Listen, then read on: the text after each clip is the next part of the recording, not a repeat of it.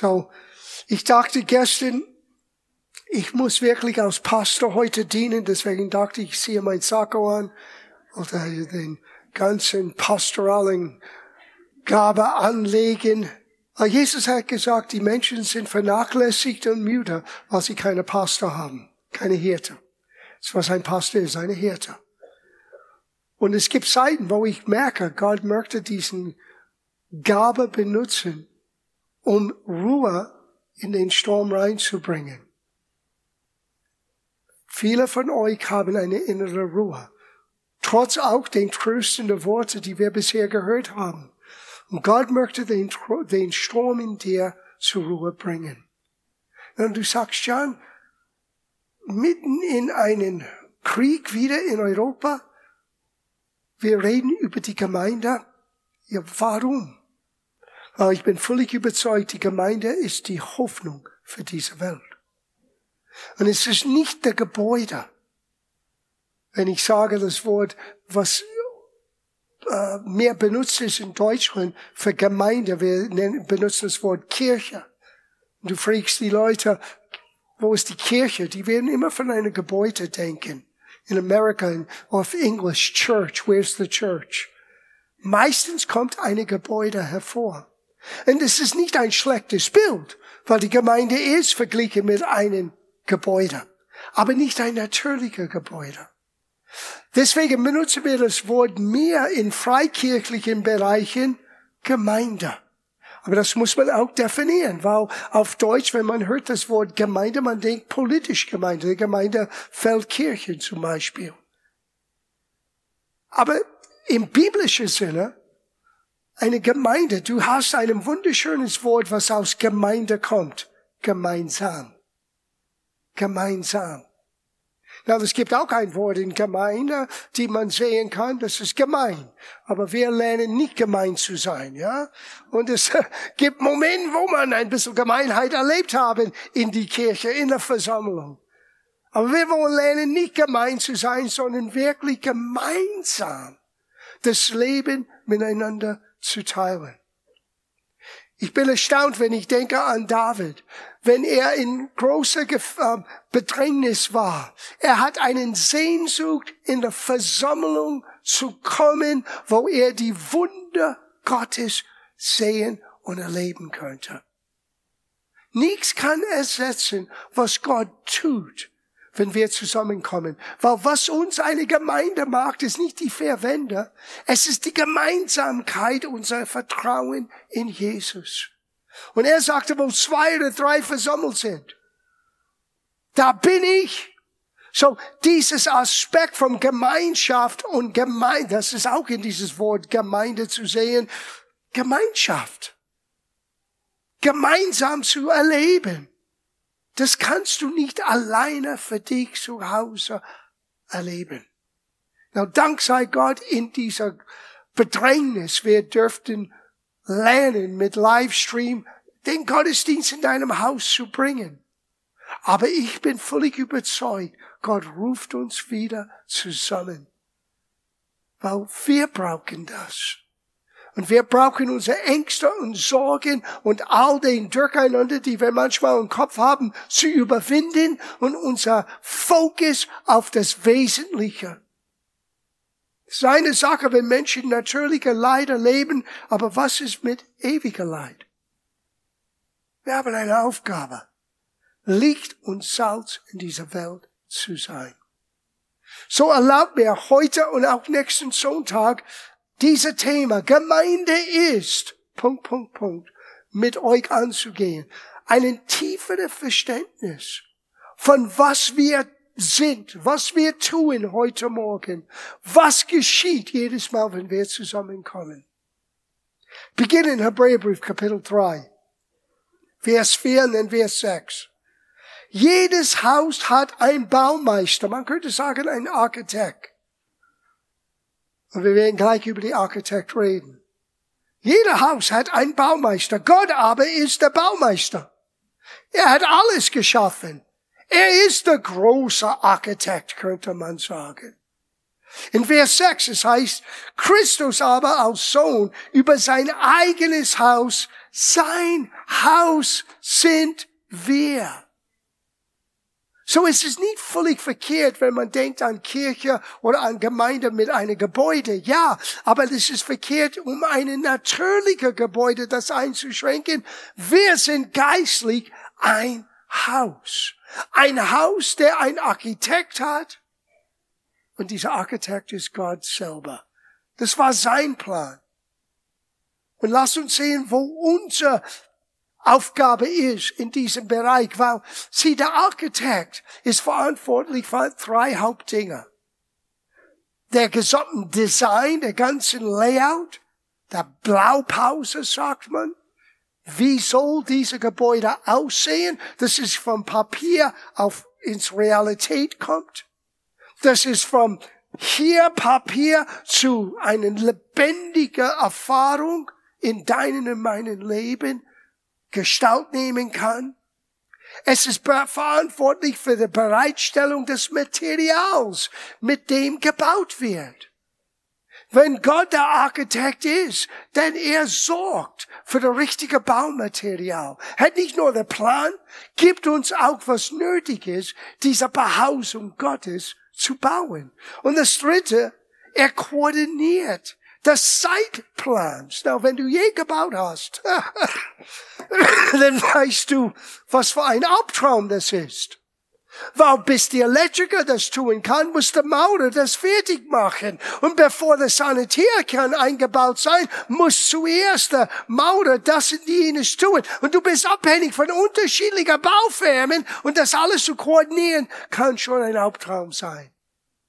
Aber Gott, der Meisterarchitekt. Er sorgt für das richtige Material, er sorgt für den richtigen Plan und er weiß genau den richtigen Zeitplan. Wo stehen wir in Gottes Zeitplan? Ich dachte immer wieder an diese Aussage Jesu. Nation wird gegen Nationen auf, äh, aufstehen.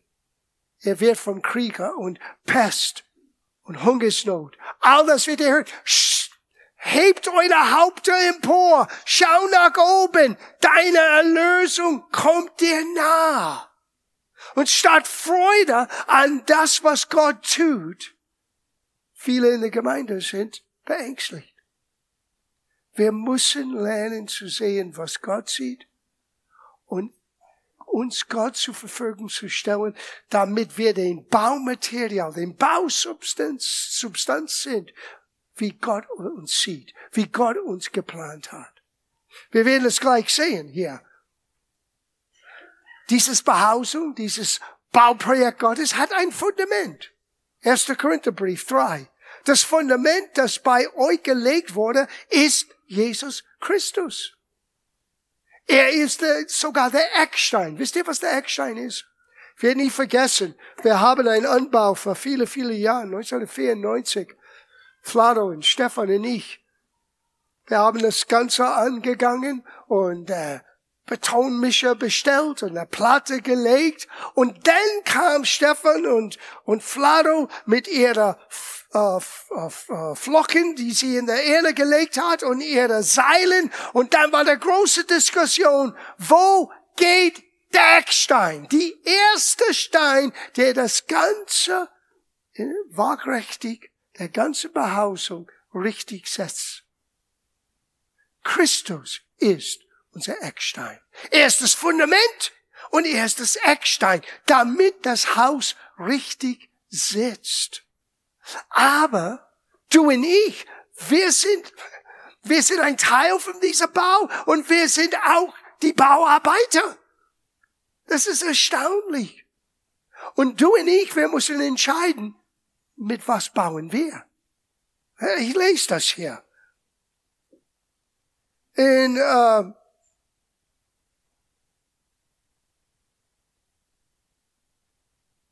oh, wir skippen that. First, 1. Petrus 2,5. Auch ihr seid solche lebendige Steine, aus denen Gott sein Haus, die Gemeinde aufbauen will. So wir sind ein Teil der Rohmaterial. Du bist ein Stein in dieser Mauer, in dieser Mauer, die Gott baut. Daran soll er es aus seinen Priester dienen, die ihm aus Opfer ihr Leben zur Verfügung stellen. Du und ich werden ein Stein in dieser Behausung, indem wir Gott unser Leben zur Verfügung stellen. Wow. Unser Talent, unsere Zeit, unsere Gebete. Das, was Gott uns anvertraut hat. Das macht aus uns einen Stück der Bausubstanz von der Behausung, die Gott baut. 1. Korinther 3. Aber schau, nicht nur bist du ein Stein, bist du auch ein Mitarbeiter. Ein, einer, der der Mauer, der Mauer selber mauert. Einer, der den Sanitär legt. Einer, der die Fenster einlegt. All das, was notwendig ist, geschieht auch durch dich und durch mich. Verse 9 und 10 vom 1. Korintherbrief, Kapitel 3. Wir sind Gottes Mitarbeiter, Mitarbeiter, ihr aber seid Gottes Ackerfeld und Gottes Bauwerk. In Vers 12. Nun kann man mit dem unterschiedlichsten Materialien weiterbauen. Manche verwenden Gold, Silber, kostbare Steine und nehmen nur Holz, Schliff oder Stroh. Doch an dem Tag, an dem Christus sein Urteil spricht, wird sich zeigen, womit jeder gebaut hat.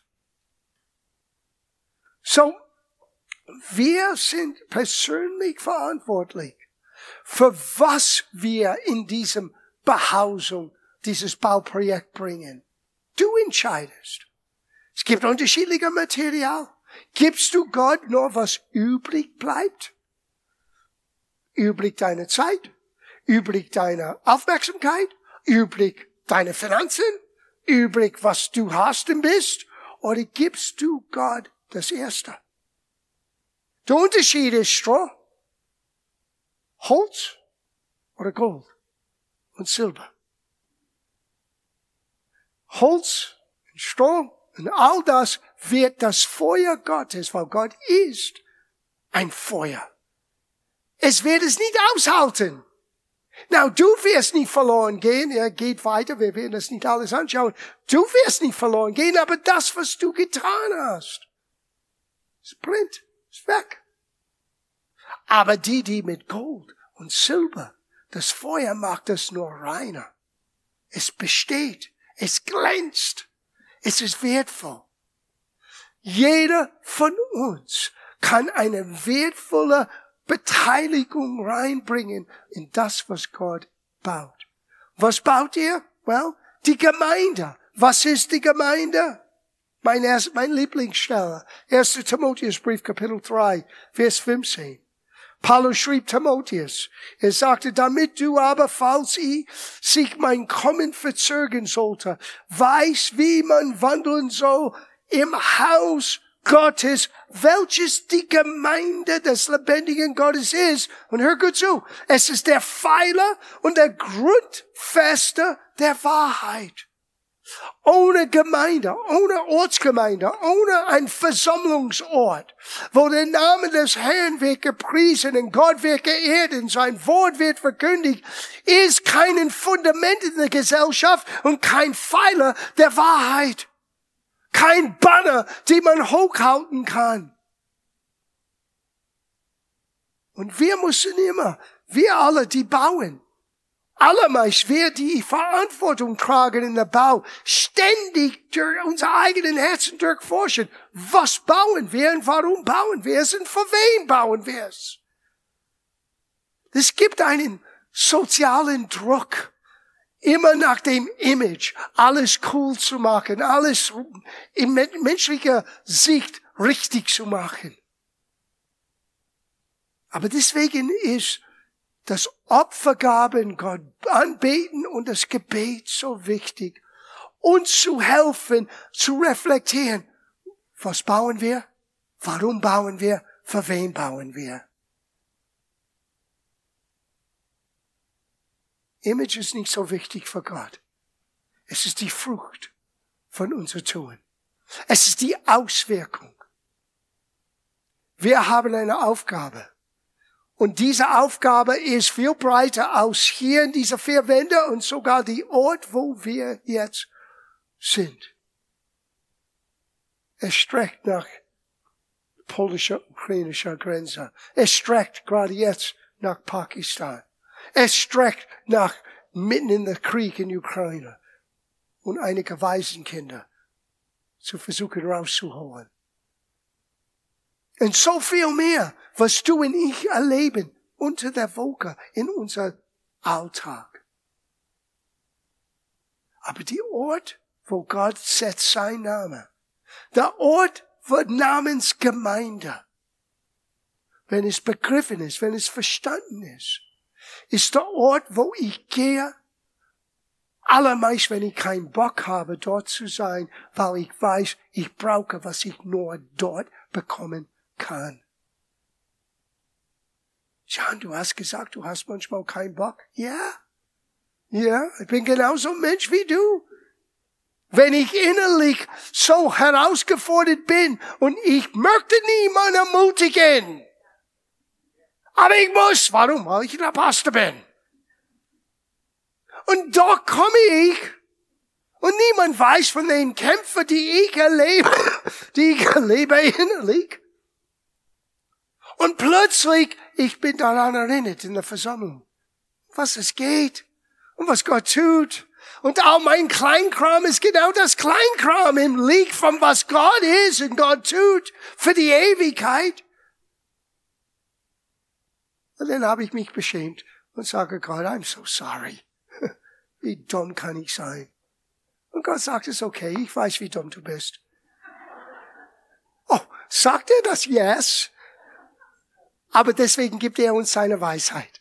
Damit wir können klug sein. Amen. Wir müssen nicht dumm bleiben. Ja. Es gibt eine Stelle, es ist mein Lieblingsstelle, 1. Korintherbrief, Kapitel 14, Vers 37. Wer dumm sein bleibt, wo dumm, wer dumm bleiben möchte, darf bleiben dumm.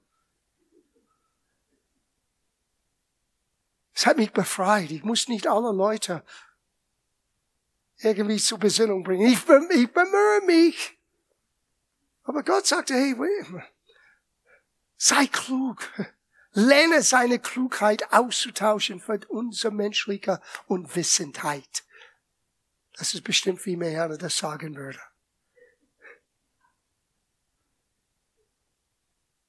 Ich möchte heute Morgen nur einen kleinen Punkt mehr machen. In der nächsten Woche gehen wir weiter.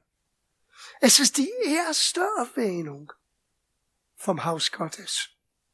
Now, die, die mich ein bisschen länger kennen, ihr weiß diese theologische Regel. Die erste Erwähnung von irgendeinem Thema, wenn du es findest, bringt immer mit sich gewisse Wahrheiten, die nicht eingeschränkt sind vom, sei es Alte Testament oder Neuen Testament, die sind ewige Wahrheiten.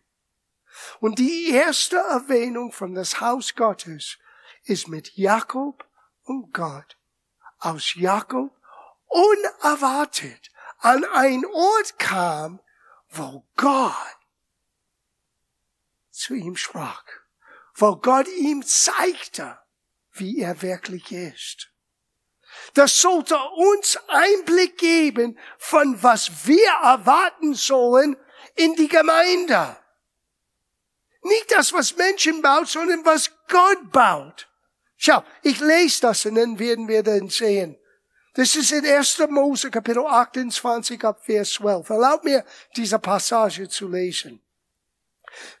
Jakob sagte, er sah eine Treppe, die auf die Erde stand und bis zum Himmel reichte. Engel Gottes stiegen hinauf und herab. Oben auf der Treppe stand der Herr selber und sagte zu Jakob, ich bin der Herr, der Gott Abrahams und Isaaks. Das Land, auf dem du liegst, werde ich dir und deinem Nachkommen geben. Sie werden unzählbar sein wie der Staub auf die Erde, sich in diesem Land ausbreiten und alle Gebiete bevölkern. Und durch dich so allen Völkern der Erde Gutes zuteil werden. Hör gut zu. Von dir sollte alle Menschen Gutes bekommen. Ich stehe dir bei, ich behüte dich, wo du auch hingehst, und ich bringe dich heil wieder in dieses Land zurück. Niemals lasse ich dich in Stieg. Ich stehe zu meinem Versprechen. Niemals lasse ich dich im Stich, ja? Ich stehe zu meinem Versprechen, das ich dir gegeben habe. Jakob erwachte. Entsetzt blickte er um sich. Tatsächlich, der Herr wohnt hier und ich habe es nicht gewusst. Rief er und wie fürchterregend ist dieser Ort. Hier ist die Wohnstätte Gottes, das Tor zu Himmel. Am nächsten Morgen stand er früh auf, er nahm den Stein, auf den er seinen Kopf gelegt hatte, stellte ihn als Gedenkstein auf und goss Öl darüber, um ihn Gott zu weihen. Er nannte den Ort Beth El. El heißt Gott, Elohim. Beth heißt House of das Haus Gottes. Was ist Gemeinde? Was ist die Behausung Gottes? Oh, gebe ich euch ein paar Punkte. Er sagte zuerst, Gott, in Vers, ähm, er sagte, weil Gott ist an diesem Ort, muss das Haus Gottes genannt. Now, hier ist die Sache, Gott ist überall. Er ist allgegenwärtig. Aber du merkst und siehst nicht, dass er da ist, außer wenn er sich entschieden hat, sich selber zu zeigen, oder wenn du in sein Haus kommst, wo er, wenn die Menschen offen sind, bereit sind, ihm zu sehen. Wenn ich komme in die Gemeinde, ich erwarte Gott zu sehen. Na, ich meine nicht mit meinen natürlichen Augen, ich meine in meinem Herzen durch die Verkündigung. Ich muss nicht diejenigen sein, der predigt, damit ich in die Gemeinde komme. Ich sitze gerne dort und höre, was Gott anderen gebe. Warum? Ich möchte Gott sehen. Ich möchte ihn besser verstehen. Ich möchte ihn besser erkennen. Und Jakob hat gesagt, der Ort, wo Gott sich selber uns Menschen zeigt, das ist das Haus. Das ist die Gemeinde. Das ist das Erste. Das Zweite. Die Gemeinde ist ein Ort, wo Himmel und Erde einander begegnen. Was hat er gesagt? Er hat gesehen ein Leiter und der Herr selber stand oben und die Engel sind hoch und runter. Ich denke, Lukas hat es letzte Woche gesagt, ich habe nie einen Engel gesehen. Lukas, du hast doch ein Engelina gesehen, aber das ist etwas anderes. Er versteht das nicht. Engelina heißt Angelina, kleine Engel, sein Witz. Aber doch, in diesem Ort, wo das Wort wird verkündigt, wo Gott wird verherrlicht, sind die Engel Gottes. Die sind nicht, sind nicht auch dicke, kleine, fette Babys. Die sind mächtige Krieger. Und die umzingeln uns. Einmal hat, der Prophet gesagt, Herr, er sagte über seinen Diener, mach seine Augen auf, damit er sehen kann, weil diejenigen, die mit uns sind, sind so viel mehr als diejenigen, die um uns, um uns gezingelt haben. Und plötzlich seine Augen waren auf und er sagte, er sah in der Wolken, dieser Krieger, dieser mächtige Engel, die sind gesandt, Hebräerbrief, Kapitel 2, um uns zu dienen, die das Heil Gottes geerbt haben. Sehen wir das, merken wir das, erwarten wir das. Ich erwarte, wenn ich in die Gemeinde komme, dass Gott meine Augen hier im Herzen öffnet, damit ich nicht länger ähm, eingeschränkt bin von das, was ich sehe im Natürlichen, sondern dort ist der Ort der Gemeinde, wo das Unsichtbare kann sichtbar sein. Und ich sehe, was wirklich im Gange ist. Wow.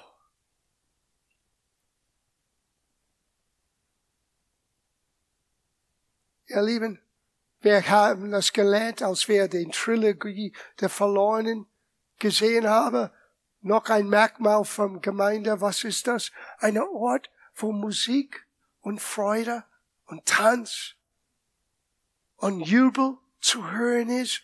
Warum? Weil unser Gott hat uns den Sieg gegeben. Du kannst nicht mitten in einen Sturm Gott loben und preisen und mit Jubel vor ihm treten, wenn du ihn nicht mehr siehst, wie er wirklich ist. Aber etwas geschieht in uns. Ich glaube, wir brauchen einander zur Zeit mehr als was wir merken.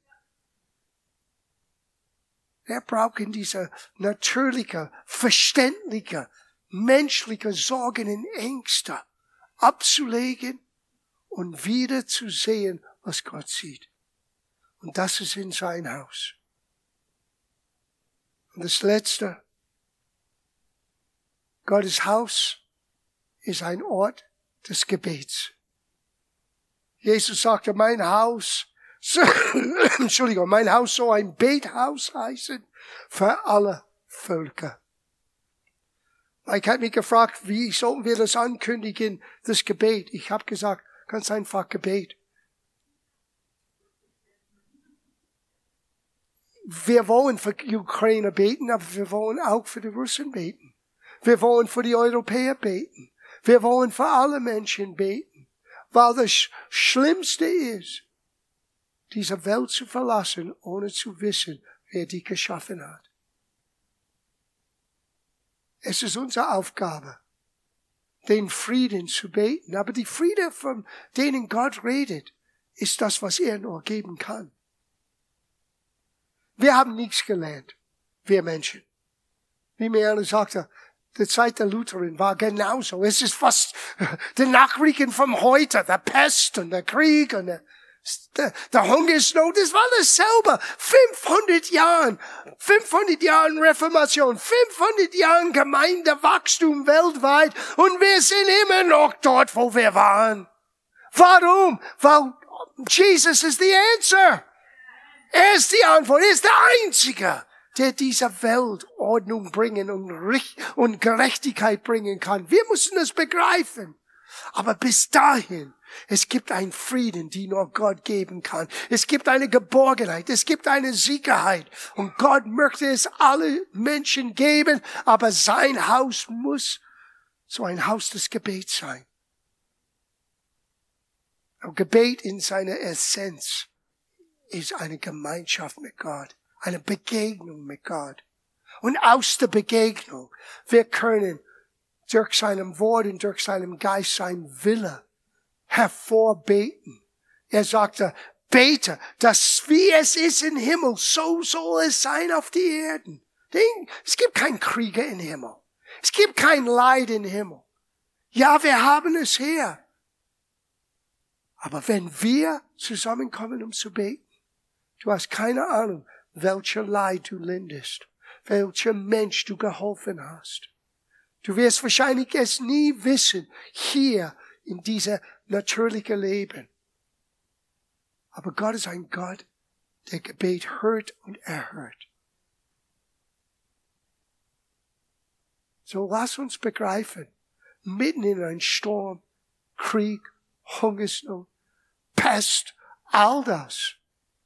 Die Antwort war zur Lutherzeit und ist, Gott zu begegnen in seinem Haus weil in seinem Haus das Unsichtbar wird sichtbar sein. In seinem Haus wohnt Gott, wo zwei oder drei versammelt sind, da bin ich in der Mitte. In seinem Haus beginnen wir eine neue Perspektive zu gewinnen, was er sieht. In seinem Haus können wir unsere Freude wieder entdecken, trotz unserer Herausforderung. Und in seinem Haus wird gebetet wird Gott gesucht, wird in der Riss gestanden, weil du und ich sind Priester Gottes. Und Gott suchte einer, der bereit ist, in der Riss zu stehen zwischen verlorenen Menschen, die Unheil zueinander tun, und Gott, der alle Menschen liebt und möchte nicht, dass einer verloren geht. Wir sind die Brücke zwischen die zwei. Das ist unsere Aufgabe. Ich bin so froh, dass ich in der Gemeinde bin. Bin so froh, dass wir eine Gemeinde haben. Ich bin so froh, nicht nur für unsere, sondern für jede Gemeinde. Für jeder Ort, wo es verstanden wird, was geschieht, wenn wir zusammenkommen.